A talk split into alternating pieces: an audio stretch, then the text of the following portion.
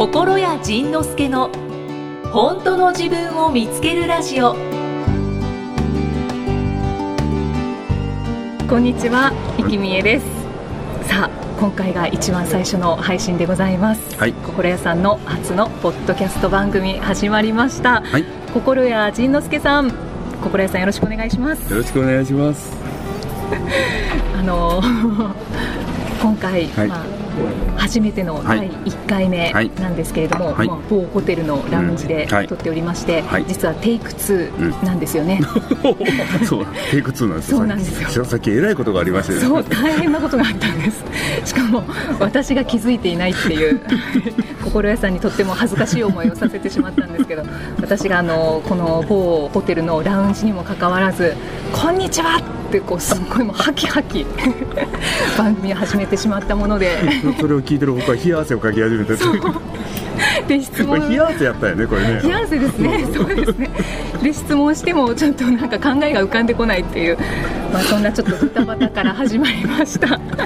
えーポッドキャスト番組、えー、心屋さんと私、はイキ。うん。まだまだあの今日ね実は初めてお会いしたばっかりで。はい距離がねまだちょっとこうつかめていない感じがあるんですけど、はい。えーそこもリスナーの皆さん楽しんでいただきつつ、は、はいい。ポッドキャストあの我々も、はい。楽しんでいければなとはい思っております。はい。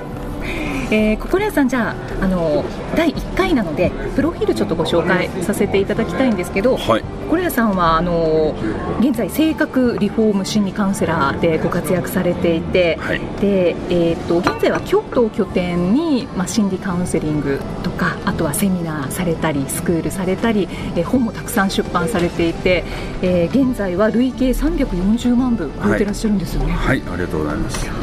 すごいことです。あの一番最初その心理カウンセラーになられる前に。あの佐川急便でうん新卒で就職されたっていうのを聞いたんですけど、はい。これすっごいなんか意外だったんですよね。はいはい、まあ、あの、給料が高かったんでね。それ、ふらふらと釣られて入り。それだけですか？あまあまあまあ、それだけですよ。で、あと、なんか、こう。ちょっとそういう。あの、激しい企業にこう挑戦してみたいみたいなそんな気持ちがあったんでしょうえね。えっと体を使う仕事を。体とかなんかそういう忙しいのが好きだったんでしょうね。なんかそういうこうなんか体育会系のクラブによし入るぞみたいなそんな気分やったんですよね。で営業の仕事をされてたんですよね。まあえーうんえっと佐川急便の場合はその集配も営業も一緒なんでだから集配しながら営業という仕事をしばらくやってましたねでもそこから心理学になんで出会ったのかなっていうのがすっごい不思議なんですけまど、あそうですよね。あの、まあ、そもそもそもそもは好きだったんだろうなという感じは思い返せるんですけど、うんうん。そのやっぱ仕事に熱中しすぎて家族をないがしろにしてちょっと壊しちゃったんですよね、うん。そしたら、えーその家族を何とかしようと思ったら、えーまあ、その心理の世界にどうしても心理とか宗教とかねなんかあっちの方やっぱり人って行くんですよね、ん。でえーそれでこう心理の世界に出会っていろいろこう試行錯誤してる間に、えーその問題が起きてた頃っていうのはその問題がを起こすその家族が悪いと思ってたんですけども、その心理の世界に出会っていろいろこう勉強してる間にあ家族ではなくて自分がその問題を作ってたんだその問題の家族を作ってたんだということに気がついて、うん。さらにこうちょっとその学びの方向性が変わっていった感じですよね。うん。ででそれでそれをずっと続けてる間にあの当時やってた仕事よりもこの心理の仕事の方がよっぽどこれは面白いぞとん。いうことが分かってもうやめて飛び込んだと。そういう感じです。とどまらなかったんですね学ぶだけには、ね。はい。心屋さんって行ってみる心理カウンセリングっていうのやってますよね、はいはいはいは私実はこれ何なんだろうっい。てお全然分かってないんですけど、はいはいはいはどういうことなんですか？い。例えばですね、イキさんがイキさんにね、例えばちょっとね僕が今から言うセリフを言ってみてほしいんですけど、はい。私ってすごく美人ですからってちょっと言ってみてもらっていいですか？えー、本当ですそうそう私って私ってとっても美人ですからって。はい。すっごい勇気いるんですけど。勇気いるでしょ、うん、はい。じゃあどうぞ。私ってすっごい美人ですから。なんか恥ずかしい。恥ずかしいでしょ？分かんない。次はね私は特別扱いされる人間ですって言ってもらっていいですか？はあ。私は特別扱いされる人間です。私実はすごいんです。私実はすごいんです。これ今どんな気分になりました？あの全部、ん。今まで、うん。多分生きてきて一度も行ったことないんで、そうですよね。ということは恥ずかしい。恥ずかしいですよね、はい。だからそのはず僕らはそその大体その人がこうその人と喋ってるとその人がこう本当の自分なのに押さえつけてる部分をが大体わかるんですよ、うん。でその押さえつけてる部分を言ってみてくださいって言ったら今ものすごい言うの抵抗あったでしょ？はあのぐらい僕らはね自分の本心で思ってることってなかなか口に出せないんですよ。いうん。で口に出す時に恥ずかしかったり怖かったり代わりに涙が出たりってそういういろんな体の反応が出るんですよね。だから多分今やったらこう恥ずかし恥ずかしいとかこう体が笑うとかなんかそんな感じだったと思うんですけどということは自分はその自分が可愛い女の子で美人で可愛くて特別扱いされる人間で、えー素晴らしい人間なんだということを自分は知られてはいけないと思ってどこかでギュッと抑えて小さくなって生きてるんだということがこれで分かるんですよね。えー、えじゃあえ私は思ってるそうそうそう。実は私は自分は美人だと思っててで自分は特別扱いされる人間だと思ってて実は私はすごいんだって思ってて。でもそれバレたら嫌われるとかそれバレたらはしたないって言われるとか、うん。それバレたら嫌なやつって攻撃されるとかそそれをね怖がって自分は美人じゃないふりをして特別じゃないふりをしてすごくないふりをしてこうしてるっていうのがこう口に出してもらうだけで言ってもらうだけで分かるというそういう心理のやり方なんですよね。えじゃあもともと自分の中で、うん。無意識になんかブ抑圧してるもの。ブブロックしてる、うんそうですそうです。じゃあ言うことで解放して。そう。いうことでまず自分が気づくんですよね。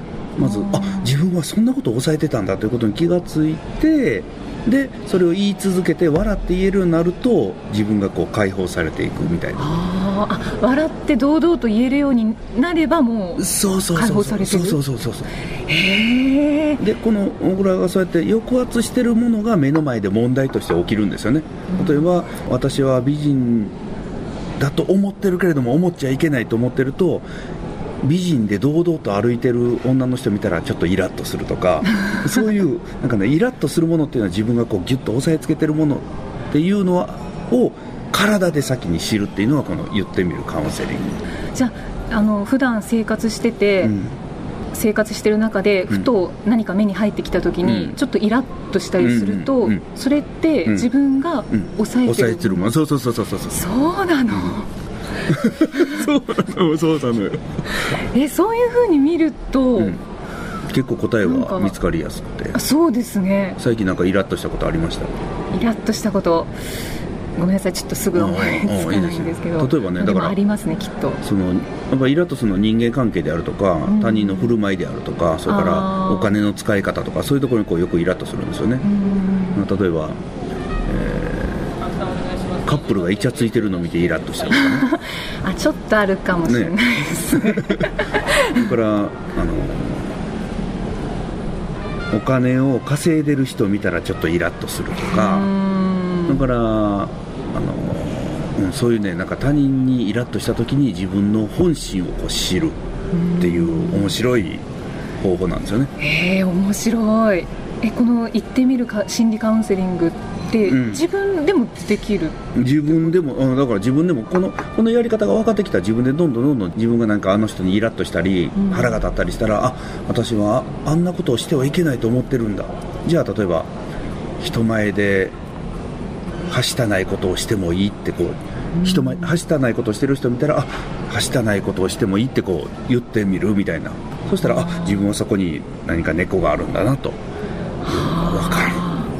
最初は結構勇気いりそう勇気。うん。ですもね、のすごくこれはねあのみんな勇気いります。うん。でこれで今みたいにこの笑えるやつやったらいいんですけど笑えるんじゃなくてもう全く言えなくて涙しか出ないみたいな言葉もやっぱりあるんですよね。それがこうテレビ出た時にそのタレントさんといろいろやり取りししてる時にあのたくさん泣くタレントさんがうん女性タレントがよく泣いてたんですよね。はだからそれでこうあのあれは一体何をしてるんだということでこうテレビでちょっと評判になったっいうん。ていうそういう手法なんですけどどうしましょう。どうしましょう。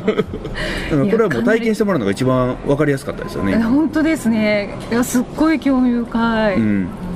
じゃあこの番組の中でうんちょっと都度、そう都度ね。都度やっていきたいですね、であのー心屋さんビートレっていう、これビーイングあり方トレーニング、はいはいはい。で会員制のあの心理学の勉強会っていうのを伺ってるんですけどどんな方に向けてされてるんですか？い普通の人に向けて。普通の人。そのまあまあ女性が多いんですけどまあそもそもやっぱりうちのことを知ってもらうのは何かに人生に迷ってたり悩んでたりするときに僕のところに出会うようになってるのでんそういうこう人生に迷ってたり出会ってたりそれから自分をこう抑圧してて自分らしく生きれてないときに僕に出会うようになってるのででそういう人たちにこう会員制でこう、お花やお茶みたいな習い事であのご月謝制じゃないですか、はい。で月謝制でお花もお茶もそれから剣道も柔道も全部ああいう習いそろばんもね習い事ってゴールがない。だからゴールがないから毎月月謝をいただきながらずーっと学び続けるっていういうそういうなんかサークルっていうか会員制の勉強会ですね。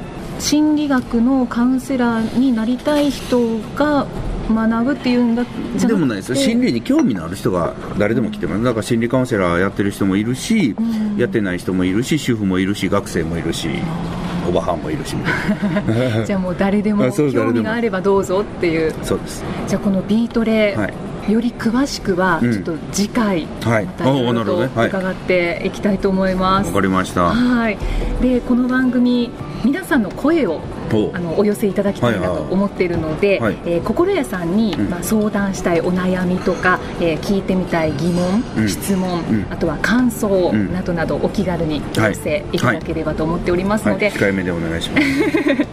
あんまり来るともうねお手上げなんで、はい、えー心屋仁之助さんのホームページからお送りいただけますので、ホームページ見てみてください。はい。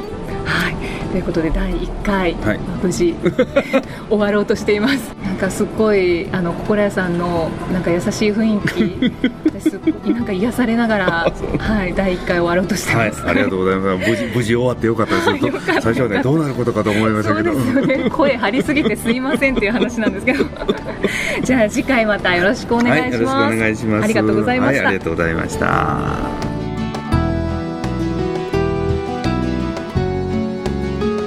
この番組は提供心谷仁之助プロデュースキクタスナレーション生きみえでお送りしました。